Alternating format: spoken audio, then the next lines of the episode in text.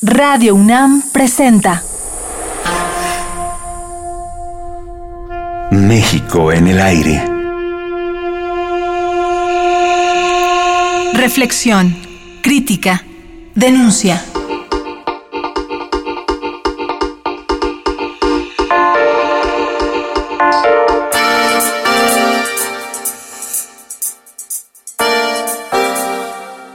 Tenemos la desgracia de que se admite oficialmente más de 24 mil desaparecidos.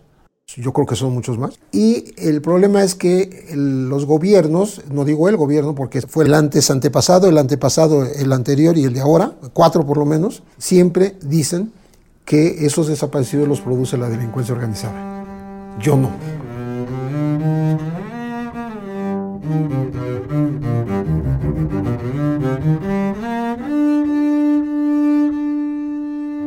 José Reveles es periodista y autor especializado en temas de seguridad nacional. Durante los últimos 40 años se ha dedicado a investigar violaciones a los derechos humanos, represión y narcotráfico, y conoce bien los movimientos sociales de nuestro país. Puede tardar muchos meses o inclusive años, y así lo constata el archivo que posee sobre asuntos que pocos periodistas de México abordan a conciencia. Es reportero desde siempre, desde que estudiaba en la Carlos Septién García y descubrió entonces que si no podía ser músico o poeta, como le hubiera gustado, se dedicaría al periodismo de investigación. En México, escribe Lorenzo Meyer en el prólogo del libro Las manos sucias del pan de José Reveles, publicado en 2006, el ejercicio del periodismo de investigación no es frecuente. Y las razones son varias se requiere de mucho más preparación, tiempo y recursos materiales de los que se invierten en el periodismo de información o en el de opinión. Por otra parte, explica Meyer, no es solo la escasez de recursos materiales y humanos lo que explica la relativamente pobre historia del reportaje de investigación en nuestro país, sino también otro factor quizá más importante, la naturaleza del régimen político dentro del cual se hace este tipo de trabajos. Algunos de los colaboradores, trabajadores de los medios de comunicación tienen vínculos con estos grupos. ¿Qué les quiero pedir, compañeras y compañeros? Y se los digo por ustedes, por sus familias, pero también por mí y por mi familia, porque si algo les pasa a ustedes, al que crucifican es a mí pórtense bien. Todos sabemos quienes andan en malos pasos. Vamos a sacudir el árbol y se van a caer muchas manzanas podridas. La relación entre prensa y gobierno es un factor clave y desde finales del siglo XIX y durante la mayor parte del siglo XX ha estado marcada normalmente por la presión, la amenaza o abiertamente la compra de los medios a través de la publicidad. Desde muy joven, Reveles ha tenido la suerte de trabajar y formarse en algunos de los medios de prensa más importantes de México, desde la revista Proceso hasta varios periódicos, entre los que destacan Excelsior y El Financiero. Conoció muy bien la prensa de aquellos tiempos y, por supuesto, también conoció la censura en las últimas décadas del siglo XX. Bueno, me toca iniciarme en el periodismo cuando exactamente estábamos en plena época autoritaria, en donde el verticalismo de la política era imponer una verdad única, en donde había una cierta uniformidad en torno a las instituciones en un país que en ese momento tenía crecimiento económico bastante importante. Estamos hablando ya de las épocas de mm, Gustavo Díaz Ordaz. Esta radicalización de posiciones después por parte de los estudiantes, digo radicalización para la época, porque sus demandas eran totalmente democráticas, culminaron en una terrible represión. ¿Por qué? Porque era un gobierno que no, no permitía esa interlocución crítica, eh, era, todo lo veía con el fantasma del anticomunismo posterior a la época macartista, de la Guerra Fría. Entonces veníamos de eso y México pues estaba perfectamente encarrilado en su supuesta marcha hacia el progreso. Entonces, en esas condiciones ejercía el periodismo y no había mm, demasiada disidencia por otro lado. Eran más bien diarios que se hacían eh, generalmente con buen grado de profesionalismo y recuerdo que los más importantes eran exactamente las tres cooperativas, es decir, la prensa, Excelsior y El Día. Eran los tres periódicos que eran cooperativa y que tenían los mejores equipos de reporteros. Otros periódicos tenían buenos periodistas, pero eran empresas privadas. En esas épocas decíamos que en México no había libertad de prensa, sino libertad de empresa. Es más o menos el, el esquema en el que se estuvo trabajando. Por tanto, yo empecé a trabajar en los prolegómenos del movimiento estudiantil. Pero como reportero, de hecho creo que eh, lo que realmente te ha gustado mucho toda la vida ha sido el reportear, ¿no? el reportaje de investigación. ¿Cómo era el México de los 60, 70? Eh, ¿qué, era, ¿qué, pasaba con, con A mí me tocó conocer eh, a, a, los medios impresos sobre todo, aunque también eh, estaba la, la, importancia creciente de los um, radiofónicos y de la televisión, demasiado tarde porque México entró tarde a tener una radio digamos, con programas críticos y de información e investigación, como ya había en Centroamérica y en Sudamérica. ¿eh? O sea, Dominicana, Colombia, eran países que tenían una radio muy desarrollada, de tal manera que podía ser más importante que la prensa escrita. Y en México no. En México comienza un poco tarde, ya con gentes como José Gutiérrez Vivo. Y por supuesto radioeducación, porque yo, a mí me tocó conocer radioeducación en, esas, en los 60. Me tocó estar haciendo un noticiario que no se hacía más que de la lectura de los periódicos. No, no había reporteros.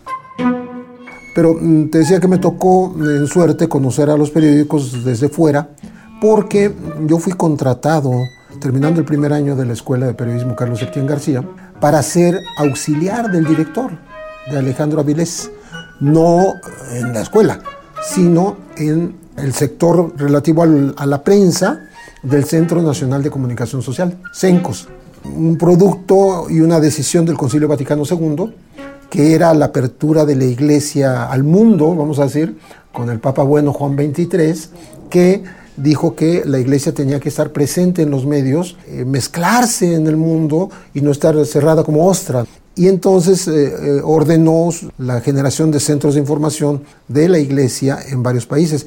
Y así nace CENCOS, en México. Pero nace en torno a unas figuras también muy importantes en esa época, porque el Concilio Vaticano, como todos los concilios, normalmente van los cardenales y los obispos y párale de contar. En esta ocasión introdujo Juan XXIII el elemento de 12 laicos de todo el mundo, 12 individuos que no eran religiosos ni sacerdotes, que eran seglares, y entre ellos un solo matrimonio en todo el mundo. Y ese matrimonio se llamó José Álvarez y Casa y Luz María Longoria de Álvarez y Casa, mexicanos. Eso le dio mucha importancia a Cencos, que gradualmente se fue afiliando, eh, digamos, no convirtiendo, porque no nació de derecha, sino afiliando a los grupos más avanzados de la iglesia. Era también la época de la teología de la liberación.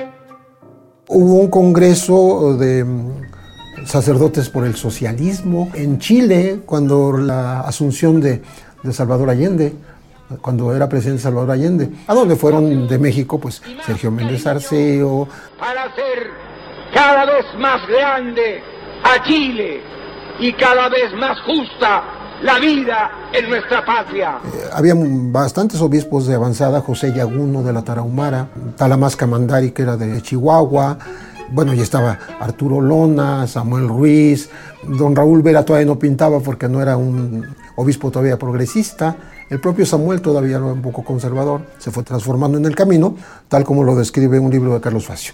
Entonces, yo entré en, ese, en esa dinámica y dábamos la información que por primera vez se abría a los medios. Y esa información la reporteábamos entre las organizaciones que habían sido creadas eh, de corte católico. Eran, había una conferencia de organizaciones nacionales que tenía 55, 56 grupos diferentes desde una acción católica hasta los empresarios organizados, hasta este movimiento educativo de Pablo Latapí, eh, de tal manera que eh, sí influían. En, bueno, estaba la Juventud Obrera Católica, la JOC, bueno, también estaba el movimiento familiar cristiano, bueno, estaban hasta los caballeros de Colón, o sea, todas las organizaciones, pero algunas más avanzadas que otras. Esta organización que te digo de Pablo Latapí y los jesuitas, pues es como más o menos el semillero de donde después iba a salir la Universidad Iberoamericana.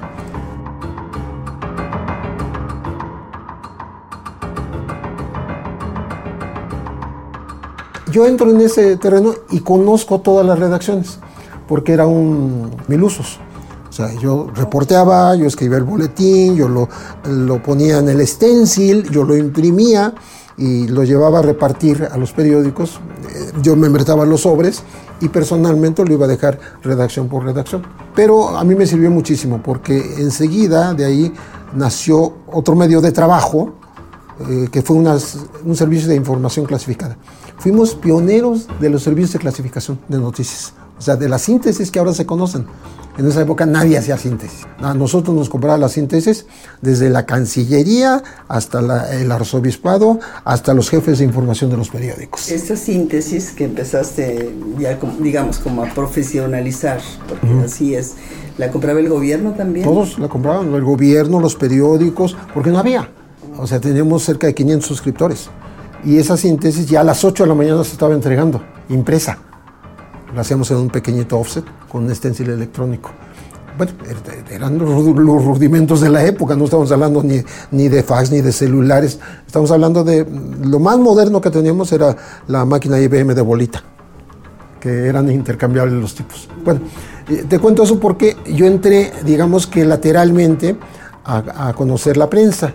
Ya en el 67, ahí sí, eh, entré directamente al periódico La Prensa, gracias a mi maestro Horacio Guajardo, que era de Monterrey, y que ahora me entero leyendo dos biografías de Miguel Ángel Granados Chapa, que fue su padrino de bodas y quien lo llevó también a trabajar con, con Manuel Buendía. Entonces él apadrinó a Miguel Ángel y me apadrinó a mí también. Así fue como yo entré a un periódico, a la prensa. Y ya de ahí hicimos la síntesis informativa Después me fui a un periódico muy gris, tan gris que ya no existe, que se llamó Novedades. Este, y luego de ahí ya me pasé a Excelsior, cuando ya, ya, no, ya no podía trabajar en ese periódico tan malo.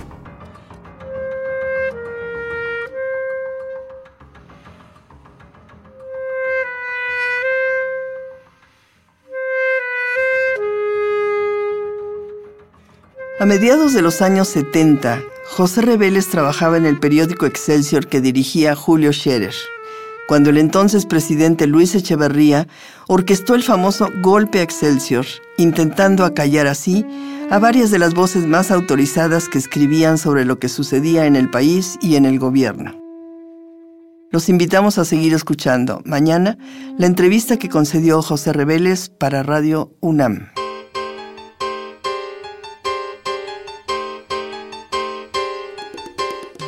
Radio UNAM presentó México en el aire. Operación Jesús Arrieta. Equipo de producción Josefina King, Omar Telles, Miguel Alvarado y Jessica Trejo.